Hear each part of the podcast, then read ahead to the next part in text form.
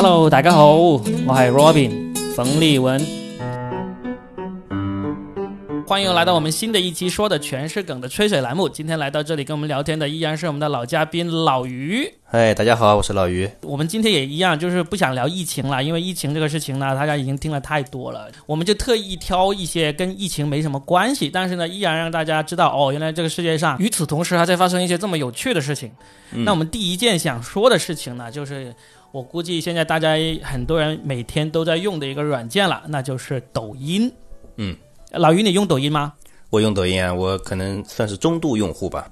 中度用户，我看到你的抖音好像上面都是发你跟你儿子的一些日常，是不是？对。然后最近我不是看到大家发脱口秀都比较火嘛，对吧？哦，对对对对对。我们上一期就专门讲了，就是说现在脱口秀演员没地方演出了，然后都在做这种抖音直播呀，或者甚至是在抖音上做这个脱口秀演出这个事情。对，但是实际上我觉得还是挺难的。那我们今天呢，不想专门聊这脱口秀演员，因为已经聊过一期了。我们今天想来聊一聊，其实普通人我们是怎么玩抖音的？对，抖音是怎么改变了普通人的生活的，对吧？对呀，应该对你的生活改变还挺大的。因为我以前在抖音出来之前，我是很少看到你发那么多你跟你儿子的那种有趣的视频的。因为是这样的，因为抖音还没有出来的时候，我儿子也太小了，还没有办法配合到，就是的。那现在他 现在可以让你随便的蹂躏了，是吧？对，至少现在给他讲一些需求呢，他可以就是能做出相应的 表演了。对。那你是每天会固定给他拍吗？不会，就是这样子。因为其实我也不是每天能看到我儿子，尤其是我们现在是属于分居两地的。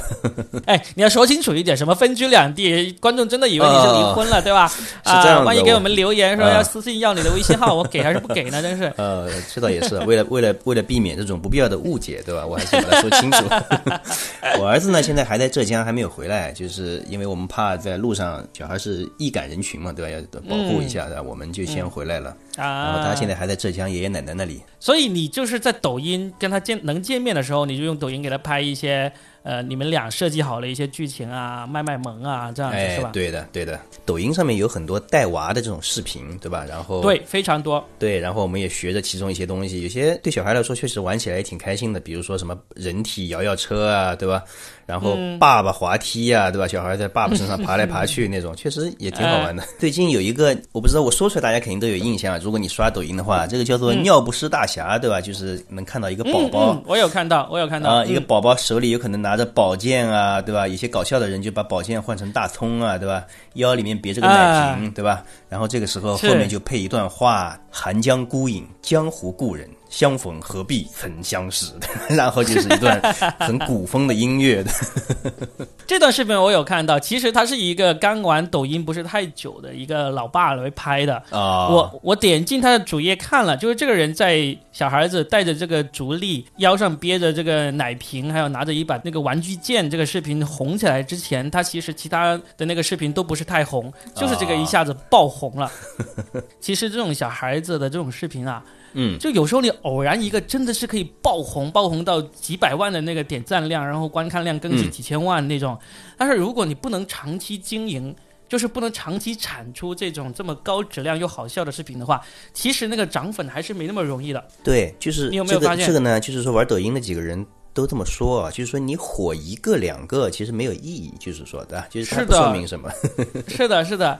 所以我就发现现在很多家长他们真的是把这个当成一个事业啊，特别是很多东北的家长，他们是特别愿意就拍自己跟这种小孩的那种好玩的视频啊放上去的，就真的是当成一个工作来做的。我自己现在印象最深的一个是那个天天小朋友。这个天天小朋友呢，他好像是呃三年级还是四年级吧，他已经有十岁左右了。嗯，他是怎么红的呢？他是去年有一次，他他爸让他模仿李佳琦卖口红，他就知道了。嗯，这个小朋友呢，其实那时候连李佳琦是谁都不知道，然后他爸呢就让他看李佳琦的视频，然后让他模仿，拿着那个新华字典啊，还有这个尺子啊、橡皮啊，在那里学李佳琦那样子。哦，这个字典的封面是番茄色啊，非常的棒，绝配，买它。买它买它 这样子，对对对，天天小朋友这个视频当时红到就是微信公众号呀，甚至是那一些呃官媒的那个微博都在转它。嗯，我就很感兴趣，我就点进去看，我就发现他其实那时候粉丝还真的不多。然后呢？那个时候是多少粉丝啊？他那时候粉丝还不到一百万，就算他这个视频爆红之后，很长一段时间，他的粉丝也还是没过一百万的。但是他老爸呢，就是非常有耐心的一个人，就是他老爸就是自己去学怎么剪辑啊，怎么去呃设计那个剧情。因为其实他老爸也是很有才的一个人，也是那种公司高管，也是高学历的。因为后面我持续的看了一下他们的视频，他是呃可以讲英文讲的很标准的，然后他就持续不断的生产这种高质量的那种视频。天天小朋友的老妈呢，也是一个好像是。京剧还是黄梅戏的一个名人来的，就是已经拿过那种什么比赛冠军的那种人。嗯，他们就一家人来配合来演戏，这样子给这个天天小朋友来拍这个视频，然后他老爸就负责剪辑和发布，就这么坚持不懈到现在为止。他老爸几乎每天都在更新视频。我觉得他爸其实就有点像是全职在做这个事情一样。哎，虽然他对外说就是说啊，就是为了记录这个小孩的这个成长过程好玩，但实际上。这个司马昭之心啊，大家都知道，你就是想红啊，而且你确实他也值得红，因为拍的视频真的很有很好玩。前段时间他们又红了一个视频，就是让那个天天小朋友在模仿，就是用那个港剧啊，还有韩剧，还有泰剧的方式来模仿日常生活中里面的一些什么交作业啊、什么汇报工作啊这样的一个东西。这其实其实就经常就是我们脱口秀里面玩的一种所谓的 what if 嘛，对吧？就是说，假如我用这种方式来演绎一个平常我们都司空见惯的事情，会。怎么样？嗯嗯，就他爸已经是非常有喜剧头脑的一个人，然后呢，他们就用这种视频化的方式演绎出来，果然就更加又红了一波，现在就一直都在红。啊，所以他这已经是天天小朋友二点零了，已经是对吧？他已经升级了。对他爸已经完全掌握了这个在抖音上怎么去做喜剧，他真的是在做喜剧，因为它里面的每一个都很好笑，是一个制片人加导演加主演了。看来我们喜剧行业的竞争是越来越激烈了啊，因为不停的有人跨界进入，对吧？那确实，抖音这个工具呢，确实也让大家的拍摄啊、剪辑啊变得越来越便捷了，对吧？以前可能你拍个片子要可能需要一个专业的影视团队来做这个事情，但现在你一个人就一个手机基本上就可以完成了。其实的，其实真的你红了之后，你还是得要专业的影视团队的。像这个天天小朋友，这个他爸因为实在这个动手能力太强了，就是一个人顶了一支团队，就是的。对对对对，但是他真的再红的话，就像当年 Papi 酱一样嘛，Papi 酱也是自己一个人红起来的。嗯，红起来之后呢，融资，然后团队现在越做越大。有一个叫祝小涵的，我不知道你有没有看过。她是一个女演员，就长得还挺漂亮的一个小姑娘，也不叫小姑娘了，应该也有二十来岁，二十六岁左右吧。她就跟她爸在那个呃抖音上演绎各种各样的日常的那种，因为他爸是个妻管严啊，还有些也是呃，他也经常跟他妈一起捉弄他爸呀，然后在家里演绎各种各样日常的那种搞笑片段。当时这个朱小涵我也是无意中刷到的，然后一直看一直看，就觉得还挺好笑、挺好玩的，也关注了他，就看他的粉丝越涨越多，越涨越多，好像好像现在已经有至少有两千万的粉丝。哇，这么多！对我一直以为这个朱小涵跟他爸就真的是两父女，一直到后面啊才知道根本就不是两父女，就是两个演员。一个演父亲，一个演女儿，真的。哦，那这种就一开始就是专业团队的，乱真的演技。而且他的那个编剧里面还有我们的脱口秀的演员在里面，就是那个脱口秀，就是北京有一个脱口秀演员叫齐明的，就是他现在也在里面，经常时不时会演一个小角色。啊，所以这个是真正的专业团队来做这么一个。现在我发现一个很有趣的现象，就是我们以为抖音是只有我们中国人刷的那么厉害，它实际上并不是，在美国。抖音的那个火的程度，其实没有比国内差多少了。哦，是吗？真的，那确实。我原来也是国门了，我们这个我们这个走出国门的 A P P 了，是个。原来一直以为走出国门的无非就是呃那个微信、支付宝，但是微信和支付宝还真的只是走出国门，还是在那个商业领域，以及仅限于那个在国外的那些华人跟国内联系的时候，就肯定是用微信为主的。嗯。但是抖音是真的一款走出了国门，而且它是不仅限于中国人的这么一个 A P P。哦，就是老外现在也都玩抖音，对吧？就可能他们把外国小孩也带上这个斗笠啊，对吧？拿个大宝剑在那边也尿不出来。类似，但是他们在海外版它不叫抖音，它叫 TikTok。嗯嗯。我是最近看一些 B B C 还有那个 C N N，他们有一些中文的报道，他们有说到就是。美国一些年轻人，他们玩抖音玩的很疯狂。你记得我们早期玩抖音的时候，不是经常时不时有一些负面的新闻出来嘛？说谁谁谁为了模仿抖音上面某个有趣好玩的视频呢，就把孩子给摔伤了。哦，对对对，确实是的，嗯。对，或者发生了很危险的事情。嗯，我跟你说，美国现在也在发生这样的事情。就是他们会有一个视频，就很多人模仿，然后呢，大家就疯了一样，用各种各样的方式去跟风来拍。那老外玩起来，他们危险性很高，也是。最近我就看到一个，我在那个社交媒体上有关注一个叫做 Vinny Cummings，就是也是一个女脱口秀演员，《破产姐妹》的那个编剧，她也在玩抖音。她转发了一个，就是她说为了拍这个抖音呢，就拍了好长时间。拍一个什么样的抖音呢？很恶心的，就是让她男朋友躺在地上，然后呢就往她嘴里倒牛奶。倒完牛奶之后呢，就往他那个嘴里去塞那个麦片。哇！你知道美国人就吃早餐都喜欢吃那个牛奶麦片嘛？啊，这样他就往他嘴里就是对吧？你还低估了美国人的恶心程度哦，是吧？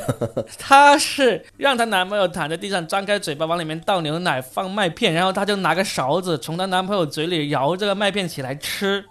哇！那可能我也说对了一部分啊，也确实可以不洗碗。对 对，她就把她男朋友的嘴巴当成是碗装麦片的碗，然后呢舀起来免洗碗。嗯，对，就这么一个视频，然后就很多人跟风在模仿，而且这个也不是这个 Vinny Cummings 原创的，他也是跟风模仿。就是你可以想象，就是这个事情呢，就跟我们现在抖音上谁拍了一个什么东西很疯狂的，大家也是拼命的跟着来学一样。一模一样了。对，是的，是的。这看来这个是人类普遍有拥有的一个需求，就是啊，就是 对，就是我们早期就是很多人不玩抖音的时候，其实啊，那些不玩抖音的人多多少少都有一种优越感，他就就会觉得，哎呀，这都是无聊的、没事干的人啊，或者心智没有那么成熟的人在做这样的事情。所以他们就会很看不起玩抖音的哦，但是，但是这种人呢，往往都是很很喜欢西方文化，就觉得这种美国啊、欧美那些文化才比较高大上的。然后我就觉得现在这种人，他们也看着，哎，美国、欧美这边也在玩这个你原来这么看不起的抖音，这也是一个挺挺打脸的事情。嗯，这下确实是中国文化的输出了啊。这个是对啊，我觉得这真的是说说。对，你说微信再厉害，那个支付宝再厉害，那也只是一个工具，一个辅助工具。但是你这个抖音还真的是，就真的是中国先有了这个玩法，对吧？然后再带到国外。就以前你看啊，像我们的什么呃微博啊，微博其实就是跟国外的一些那个时候什么是 MySpace，对吧？就是跟他们那个是一样的啊。人人网是学他们的，对吧？跟他们的玩法。现在是我们把玩法输出了。对，抖音这个真的是真的是输出。你知道，抖音它除了这种能够让普通人拍短视频然后成名的这个大家都愿意去做的事情之外，它还有一个非常意想不到的功能，那就是它重新把一些音乐产业给带起来了。哦，这倒是确实是没有想到的哈。对，你知道现在都知道抖音神曲嘛，是吧？嗯，就有多少人是因为有一首适合在抖音上做背景音乐，他的歌就重新红起来，然后大热大卖的。就国内真的很多，去年最红的不用说就是那个野狼 disco 了，但野狼 disco 是新歌，但是抖音上面经常有老歌是突然红起来，红到一塌糊涂的。就一两年前有一个那个杨坤的那首什么。什么爱就像蓝天白云哦，对对对，晴空万里，突然暴风雨的，对，那个也不是新歌，就是老歌，突然就红起来，然后就总是会有各种各样莫名其妙的老歌红起来。在美国现在也是一模一样的情况，也是突然就会有一首一九六几年的神曲，一九六几年的流行曲，它忽然在他们的 TikTok 上面红起来，然后呢，大家都在用这个背景音乐，然后呢，那个歌曲又重新开始卖起来。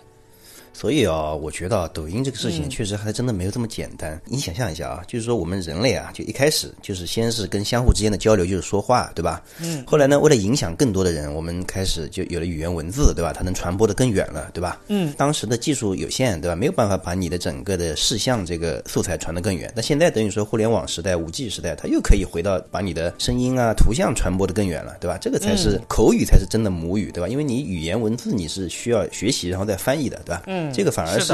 降低了沟通交流的这个门槛。是啊，从前我们比如说了解一些新的事物，是从报纸啊，是从什么这种这种文字媒体上面对吧？后来是公众号，其实它也是文字媒体，对吧？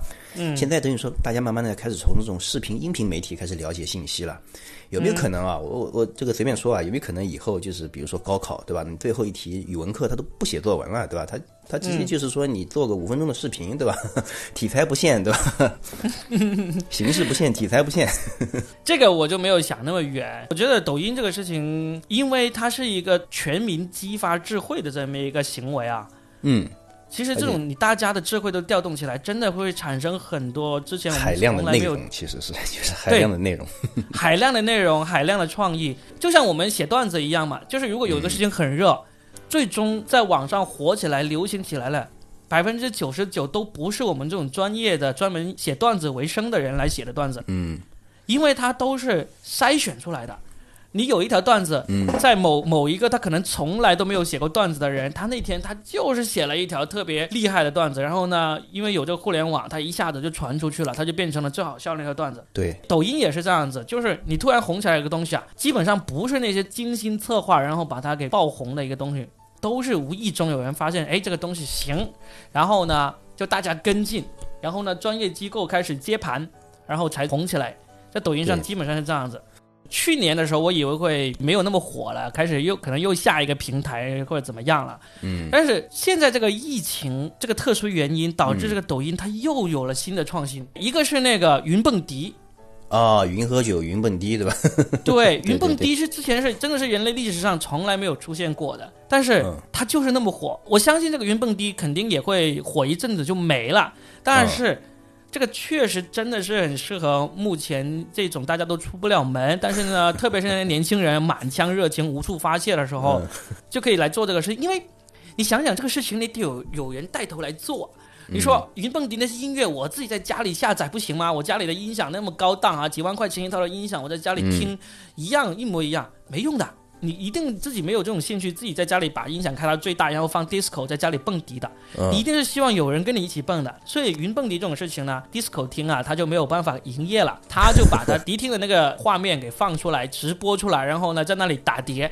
因为那些打碟的是专业 DJ，、你虽然从你的手机放出来那个音乐，其实并不如你在家里用你的最高档的设备放出来那个效果那么好。但是你知道有几十万人、几百万人跟你一起蹦啊，一起在看嗯这个画面啊，还可以聊天，还可以刷屏，还可以刷礼物啊，对，这种参与感。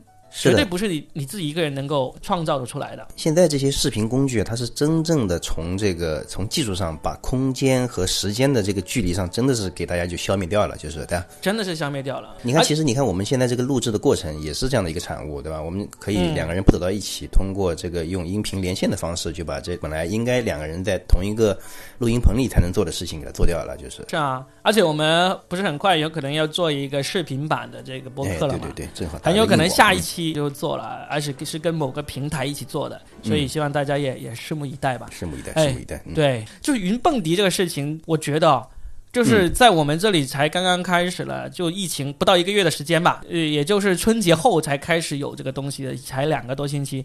我相信啊，嗯它很快会在欧美流行起来，啊，因为首先欧美这个抖音的装机量已经足够大了。然后呢，蹦迪这个事情也绝对是欧美人比我们热情要大得多。嗯，对。啊然后还有一点，就是他们那边疫情据说好像也快开始了，就是对吧？对，就是这样。他们的疫情已经很厉害了，包，括那个马那个上也开始学我们了，开始要封在家里不能出来了。意大利已经开始封城了，嗯，所以呢，他们也是基本上这种娱乐需求也是要出来了。哇，这感觉一下子又回到了唐朝、宋朝鼎盛的时候，他们就看看世界，全世界都在看中国人在玩什么，然后学过去玩。哎呀，中华民族的伟大复兴也开始了。我的天哪，这是一个特别的契机，是吧？是啊、嗯不知道后人会怎么说这个是历史阶段啊？不要等后人了，现在我们就已经在说了。我跟你说，我觉得啊，就是以短视频来创作内容这个趋势啊，我个人觉得它可能会越来越普遍。肯定的，嗯，这个就意味着，你看，像农村里面很多大爷大妈什么，他都可以把自己的生活展示出来。如果让它变成语言文字，其实是有门槛的。这个相对来说门槛反而更低了，其实对吧？只要有手机、有网络、有抖音就可以。哎，你说到那些大爷大妈，我发现另外一个有趣的现嗯象，就你同时你有在玩快手吗？哦，快手我倒是没有，我就下了个抖音。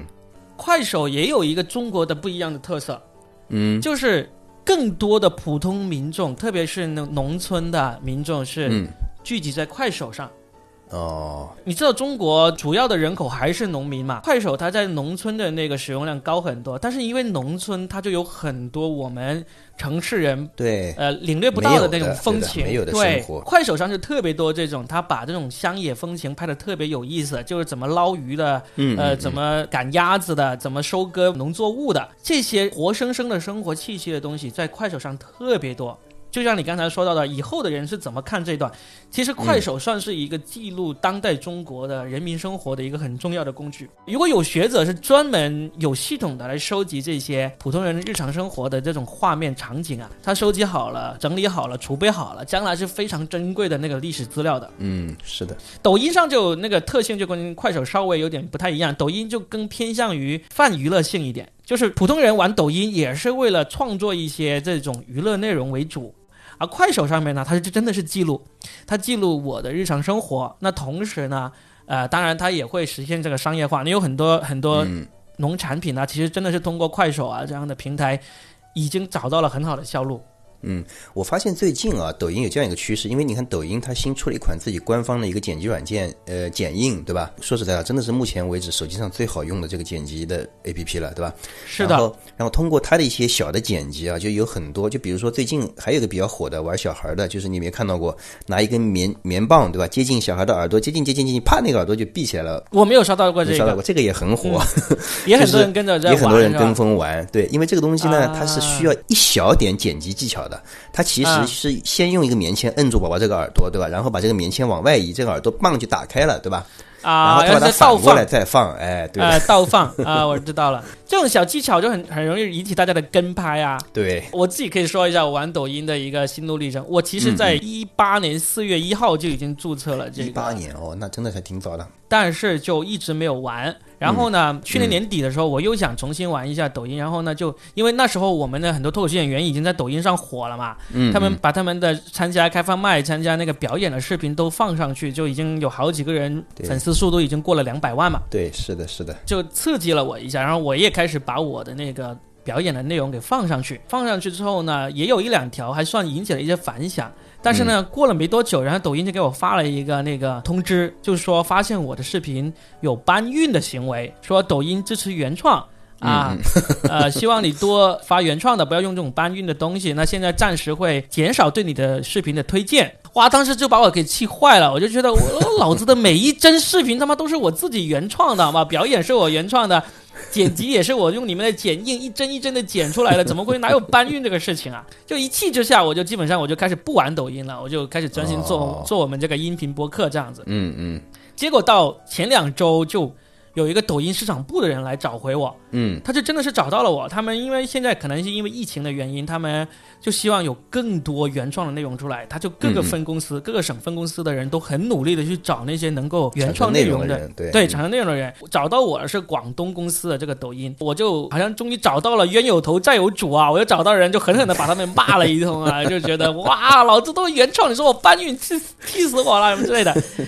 然后他们也很耐心的问我是怎么回事，然后问了问了，然后就大概是找出原因，就可能是因为我当时是我的视频呢，我是发了抖音和同时也发那个 B 站，哦，可能有时候是先发了 B 站，有时候是先发了抖音，他们就有能力去找到这种相类相同的视频。哦，有机器在后面比比较，对，对，有机器在后面比较，他就觉得我有可能是从 B 站搬运视频到他那个抖音上面去。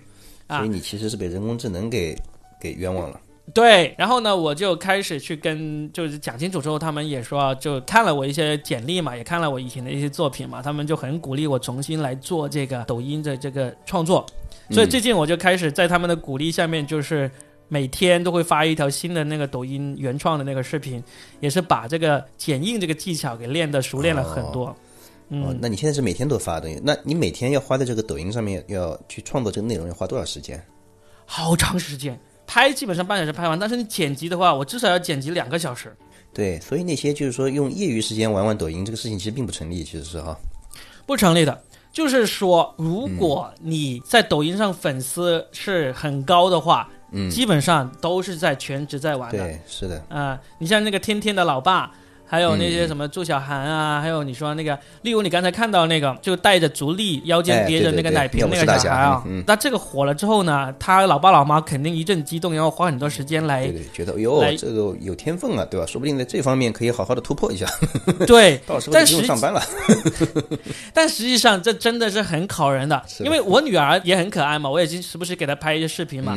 然后我女儿有时候也问我为什么不给她拍抖音。我说如果我要给你拍抖音，我就要把所有的精力都放在你身上来拍抖音才行。确实是的，因为我看到了在那个抖音上面那些可爱的小孩子，基本上他们粉丝有过那个八十万的，嗯，可能有几千几万个那么多哦可爱的小孩，能够做到粉丝过了八十万，甚至过了一百万，你已经在里面花了好多精力了。我就问老于你，我看到你拍了那么多，你你现在那个抖音的粉丝有多少？我大概说出来不怕丢人，因为不会比我更丢人。应该没过一百吧？应该 没过一百，那确实有点丢人。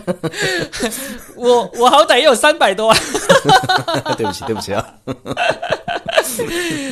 我我发现了，就是我那天看那个有一个网红叫做王左中右，嗯他是专门写那个字新闻的一个一个人字。新闻，嗯，例如这今天发生了一条什么很很轰动的新闻，他就会用这个中文字哦，来把这个新闻的两个字给写出来，但是你通过这个字就能看出来这条新闻是什么意思。哦，这样的，对，这个人叫王左中又，很有意思。他现在已经挺红的。他前两天就发了一条朋友圈，他说：“我现在准备进军抖音，我已经研究好久了，我整个团队研究很久了。我就发现抖音这个事情真的没办法玩。你花什么多少钱来找团队，然后找运营，花个一百万，可能你的粉丝都过不了一千万。嗯，很有可能。他说：“但是我现在发现一个方法，是很快就可以达到这个目标的，花的钱要少得多。他说：“你拿二十万出来。”去韩国，把自己整容成一个什么吴亦凡啊、鹿晗啊这样那么帅的人，然后呢，你就开始天天在抖音上发这种各种自拍，就是各种嗯搔首弄姿，嗯，很快你的粉丝就几百万了。然后你就开始终于要发一些有营养的内容了，大家就会觉得哇，这么帅的人还居然还这么有才，然后就粉丝就猛增。他说同样的时间，嗯同样的投入，呃就少得多的投入，呃，你很快就能够过千万。嗯，我觉得他这个说法有点道理，因为我之前我看那个数据上说，现在抖音上大概就是最受欢迎的内容里面，百分之五六十可能还是帅哥美女是占绝大多数的，对吧？是的，我在想一个事情，就像刚才我们说的，就是说抖音它其实你火个一两条，其实并没有太大的作用，就是对吧？嗯你得不停的有优质的内容持续产出，对吧？这个东西其实也是比较公平的，因为抖音上面一条内容也就是比如说一分一分钟不到，一分来钟，就是对吧？对你，看那些真正出名的，就是说在人们心里面，就是真的能走到别人心里去的那些明星啊什么，对吧？他们一部电影可能比如说一百二十分钟，就是对吧？嗯就是说你陪伴了用户这么长时间，才有可能走到他们心里去，对吧？那所以说你得不停的出好的内容，才能走到用户的心里面去。他记不住你，哎不然的。哎，你这个想法挺有意思的，就真的，你真的要真正让人留下印象的话，对呀，你就是必须得达到一定的时长才可以。有一个定额的，对的，这个定额呢，不管你是用电影这种来达到，还是通过嗯抖音来达到，还是通过这种发自拍来达到，你的总量必须要过了这个定额。对，而且我觉得啊，人的这个记忆力其实是很有限的，它真的是不是说是你塞多少都能记住的，对不对？所以说，等到你的内容达到了，就是说所有的内容，这个全民总内容量达到一定数量的时候，你这个时候就要跟别的内容竞争了，对吧？你你要为了留存在别人的记忆里面，把别的人别人的记忆踢走，就是对吧？哎，这个有意思啊。今天第一个话题就先聊一聊抖音，然后我们开始聊第二个话题吧。我们想聊一下这个上网课这个事情，也是跟疫情期间我们不得不面对的一个事情。嗯，对对对，我先问一下，老于，你的儿子还不到要上网课的年纪对，我吧？儿子现在还是大班，还有个学期，幼儿园才哎毕业，对的对的，幼儿园就不用上网课吗？不需要幼儿园，只是说停课不停学，然后就是希望家长们给他们找一些东西学一学，他都不用上网课，嗯那是不是你儿子读的幼儿园不太好啊？嗯，也有可我能吧。我印象中好像是有一些小孩的幼儿园也在上网课。呃，那那确实幼儿园和幼儿园是不好比的，甚至于很多幼儿园它这个培训课也很多，对吧？嗯，那我要去看一下我的幼儿园的资质了。哎去看一下，看一下。嗯，输在起跑线上了。嗯，是这样子，我女儿已经读一年级了，所以她已啊经感受到这个网课的威力了。我今天刚看到一条段子，就真的是很有感触的。嗯有一个人发一个朋友圈，他说三月二号开始正式上网课。他这个呢，嗯应该是指某一些地方，它是实际上真正的开学已经有一个多星期了。是上周一开始开学的，我不知道他说三月二号是一个什么样的一个时间段哈。但是他这个朋友圈他就是说三月二号开始网课，他说同志们，体现家庭实力的时候到了，顶端家庭三月份父母一起陪读，一人一个电子设备，课后作业五分钟就可以做完上传。反正顶端家庭嘛，复不复工是这个父母说了算的，这是顶端家庭。然后次端家庭，父母两个其中一人陪读，老师说什么你就随时响应。另外一个人呢，就负责挣钱来养活这一家人啊，另外一个呢就专门陪读。末端家庭。就只有老人陪读。那就是两眼一抹黑了，说啥啥不懂，讲啥啥不明白，全靠孩子自觉自愿、自学成才。咱先不多说了，我先去教教外婆怎么开关机是怎么操作的。但是他说这个 就真的是很有感触，你知道吗？因为是这样子，我跟你说一下网课是怎么上啊，包括我们的听众应该很多人，他是这样子，老师会拉一个那个 QQ 群，或者拉一个微信群，或者拉一个钉钉群。啊，钉钉这个事情，我们等会儿说，还有个很有趣的一个故事啊。反正就是在这个群里面，你就所有的家长，全班同学的家长都必须进去。然后呢，这个群他就每天早上八点半你要去签到，就是到八点半的时候，老师就会发出一个按钮，你要在这按钮上点一下，就代表你签到了。那如果你在八点半的时候不签到的话呢？过一会儿，过程过十分钟，老师就会说啊，刚刚到现在为止已经有多少个家长已经签到了？他就把已经签到的那家长那个截屏给放出来。嗯那些没有在这个截屏上的家长，你就知道啊，你已经代表你的孩子给迟到了。嗯，因为什么是代表孩子呢？基本上小学三年级以下的那个学生，基本上都没有办法自己来操作这个 QQ 群的。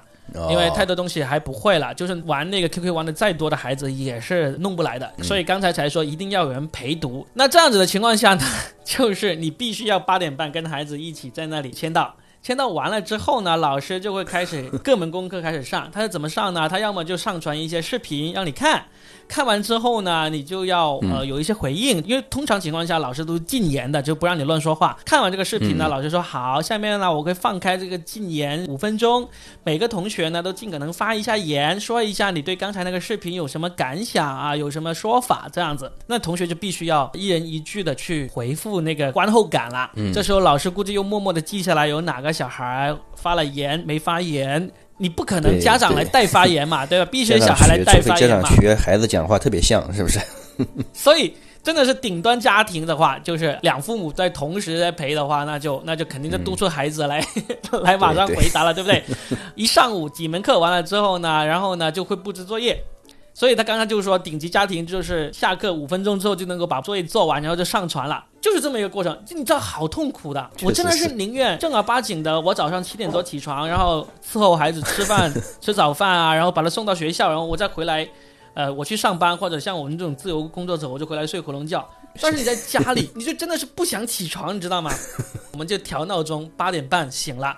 然后等着老师那个签到那个按钮一出来，然后就按回执啊，签到。双十一抢购都没有这么这么上心，没有这么准时，真的。因为我女儿才一年级，我真的觉得没有必要那么紧张，所以呢，我我不想让她就是八点半起来，然后呢就看着这个电子设备，然后再上课，陪着你。这个真的就像我去了学校，我还要陪你进去，坐在教室后面上课一样，这不更痛苦吗？对吧？时间就是，嗯。所以我们现在就是这样子，就欺骗老师，早上起来点了按钮回执，然后一家三口继续回去呼呼大睡，睡到该起床。的时候再起床，然后呢再。重新回看群里面的各种各样的布置的作业啊，看的视频啊，这样子来完成。我不管，老师你 记下来就记下来，反正我按我在当天之内我把这个作业完成了就算了。我真的不想我们家真的因为这个事情而搞得这么苦不堪言，这么痛苦。嗯啊，变成了顶端家庭哈。我就做这个中端家庭好了，我不要做末端，我也不。我我主动关闭这个上升通道。然后刚才说到有一个很好玩的事，就是钉钉那个事，你知道那个事情吗？对，我知道这个事情。咋回事？我也觉得钉钉很无辜，对吧？钉钉这个软件大家知道啊，就是平时有些企业他上班就是用钉钉打卡，对吧？有时候分享一下就是这个同事之间的一些文件什么，都是用钉钉来做办公的，对吧？这次呢，好像是不是钉钉就开始。承担了一个指名对其中一个工具被指定了，就是对吧？然后就不是他自己主动揽过来的，是 他自己主动揽过来的。然后就是莫名其妙，对吧？不知道有一天为什么钉钉在这个苹果商店这个评分啊急速下降，对吧？就从来没有发生过这样的情况。对对对对对。然后下面疯了一样的评论，对吧？看这个语言的特点，就一看都是那些小学生们，对吧？说这个是的，就是小学生把这个怒气，对吧？就是这个要上网课的怒气，全部发泄在这个软件上面了。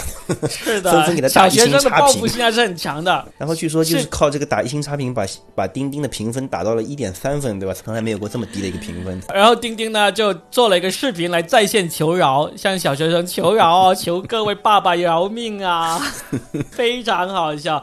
你想想，钉钉是谁啊？是阿里呀、阿里旗下做的东西，然后被小学生把那个评分刷到极低极低。我们听一下这个丁丁这首一分多钟的这个秋瑶的歌曲啊，让大家乐一下啊，可能很多人没听过啊。你听这美丽的铃声，你看这充满设计感的界面，内心大乱，背水一战，负心委百口难辩，反复横跳，少侠们饶命吧！大家都是我爸爸。我知道老师还得洗头，给你们添麻烦了。我知道各位少侠假期不想那么充实，难为你们了。可是我也不想牵连老师和你们。咱们心情好，五星三七配不齐，找个听着混口饭吃靠不注意。每天三多证明他是燕子请看齐，四声误会入天庭，五行一次就不提。少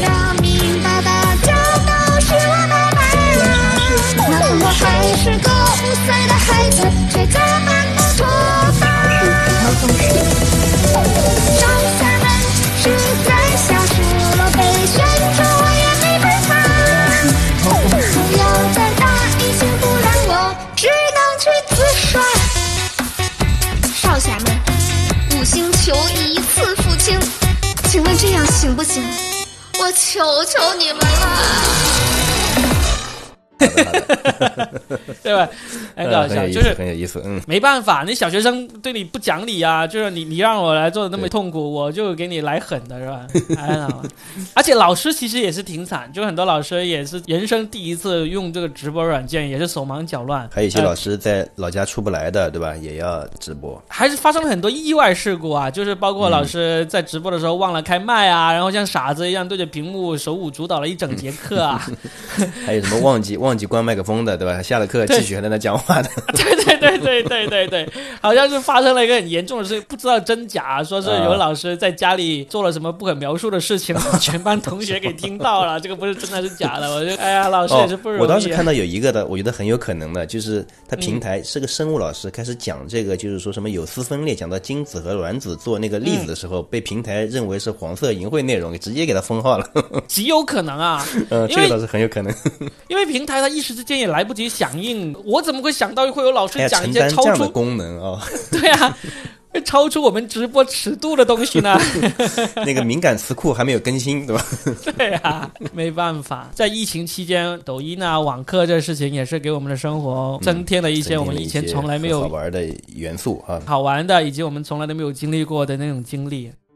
我们再讲点有趣的啊。总之啊，我们做这个播客的目的，希望大家听完之后，除了疫情之外，还能发现现在世界上正在发生的一些有趣的事情，苦中作乐哈。打开手机就被这些占据了，对吧？对，有一个其实真的是挺开心的一个事情，就是那个《老友记》。《老友记》的六位主演，他们终于又重聚了，而且是要拍一个一个小时的一个内容一个小时的什么内容？啊！一个小时的内容就有意思了，他们这个叫做无剧本剧情。哦，嗯即兴剧就是对吧？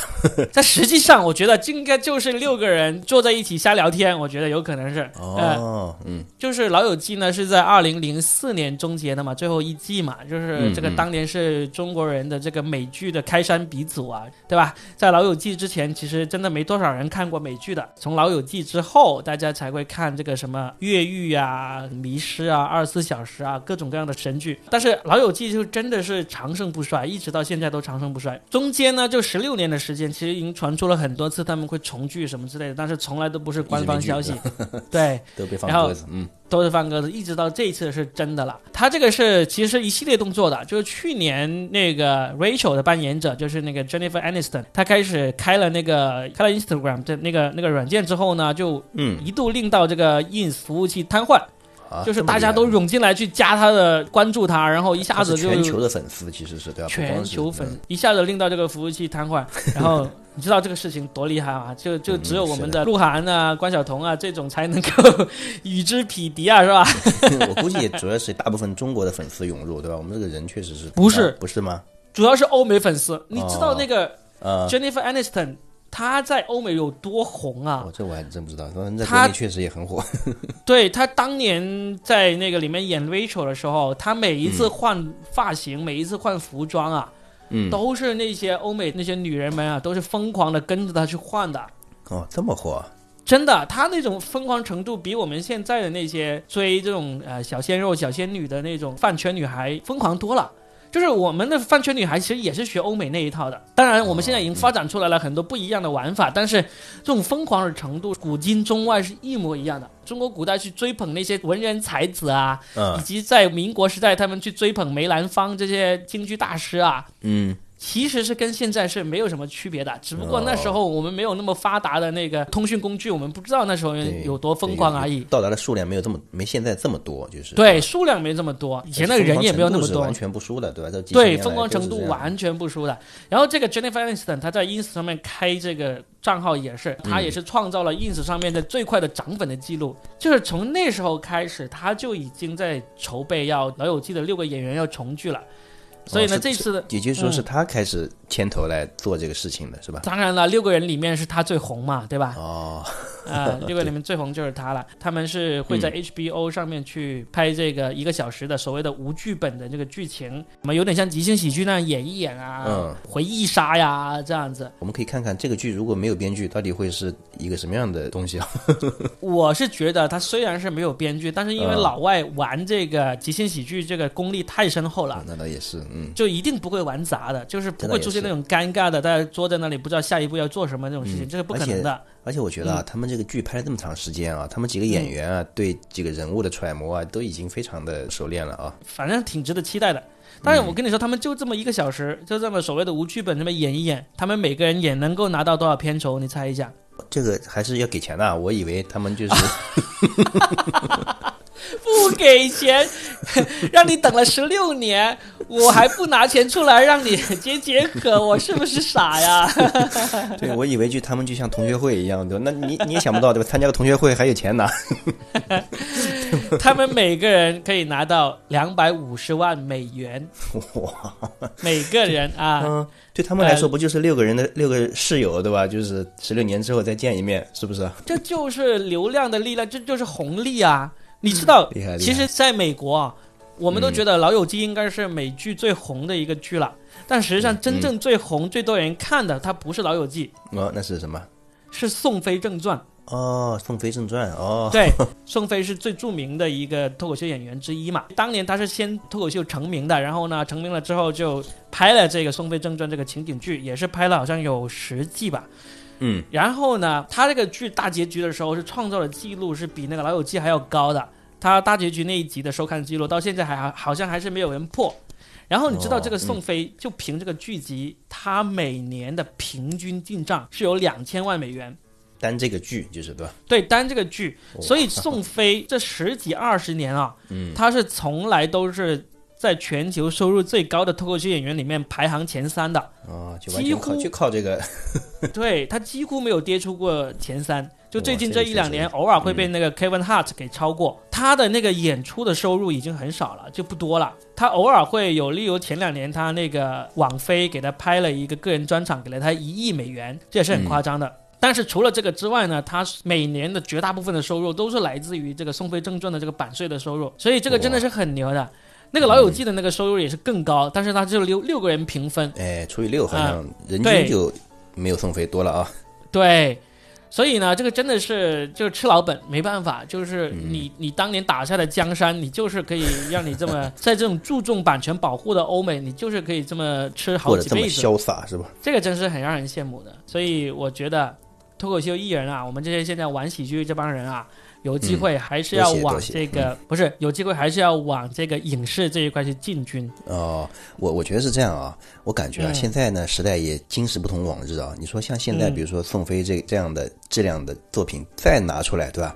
那他的嗯竞争对手也太多了，对吧？可能也是就是跟他的时代背景也有关系啊。正好就是嗯也许在在那个同时段，对吧？正好也就是他的这个剧比较受欢迎。但现在现在就是相互其实也是有的嗯，你看最近有的嘛，嗯，对，好像也是这周吧，就是那个《生活大爆炸》，他就拍完了最后一集，就是嗯生活大爆炸还在你像这个剧还在拍，他拍完了最后哦一集了。但是这几个人也是像这个老友记啊、宋飞他们这也是可以吹一辈子的啦，对吧？对，是的，是的，嗯，一样的时代多多少少都还是需要一一部这样的剧啊。你不要说这种美国、英国这种现象级的剧了，嗯就像我国啊，《爱情公寓》啊，他们也是里面的演员也是在里面能够吃不少红利了啊。你像这次他不是第五季已经在回归了嘛？嗯，嗯他刚开始出来也是被人骂的不行嘛。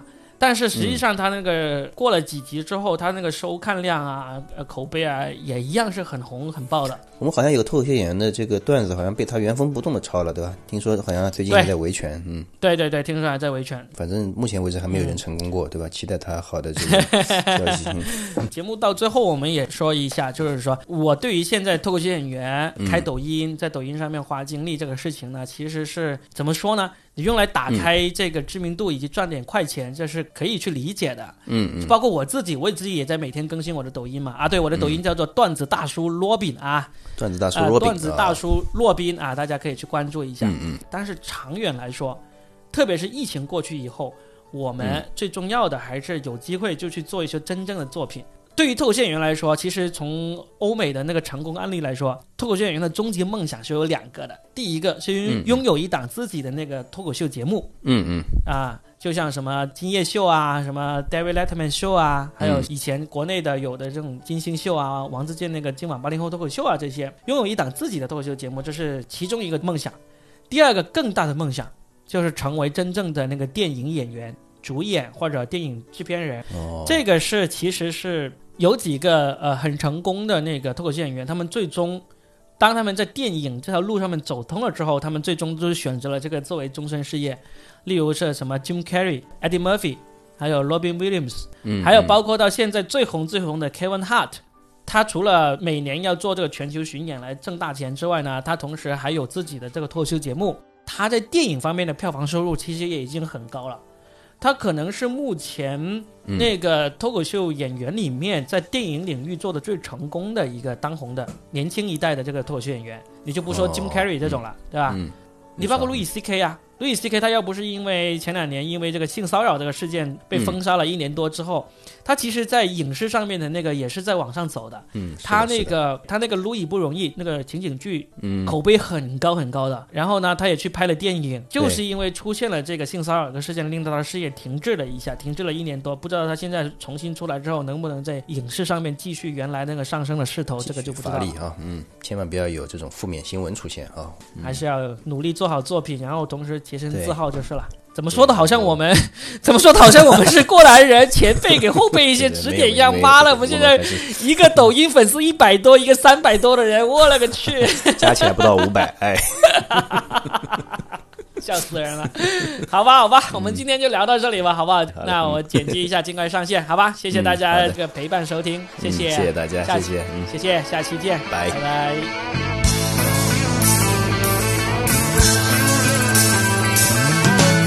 No one told you life was gonna be this way. Your job's a joke, you broke. Your love life's the away. It's like you're always stuck in second gear. When it hasn't been your day, your week, your month, or even your year. But I'll be there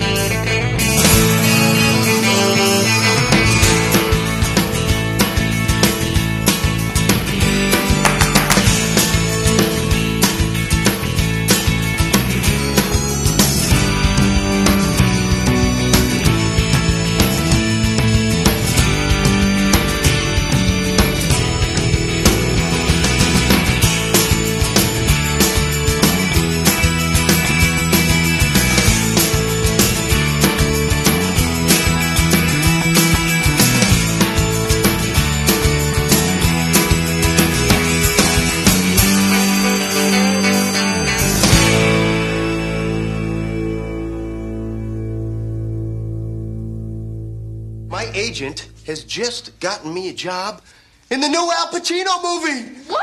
Whoa! What's the part? Can you believe this? Al Pacino. This guy's the reason I became an actor. I'm out of order, Pear. You're out of order. This whole courtroom's out of order. Seriously, what, what's the part? Just when I thought I was out, they pull me back in. Come on, seriously, Joey, what's the part? Uh, let me slow down. You're, you're, la, la, la, what? I'm his butt double, okay? I play Al Pacino's butt. He goes into the shower, and then I'm his butt. Oh my God. Come on, you guys. This is a real movie, and Al Pacino's in it, and that's big. Oh no, it's terrific. It's it's you know you deserve this. After all your years of struggling, you've finally been able to crack your way into show.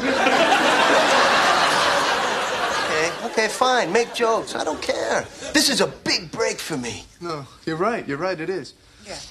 So you're gonna invite us all to the big opening?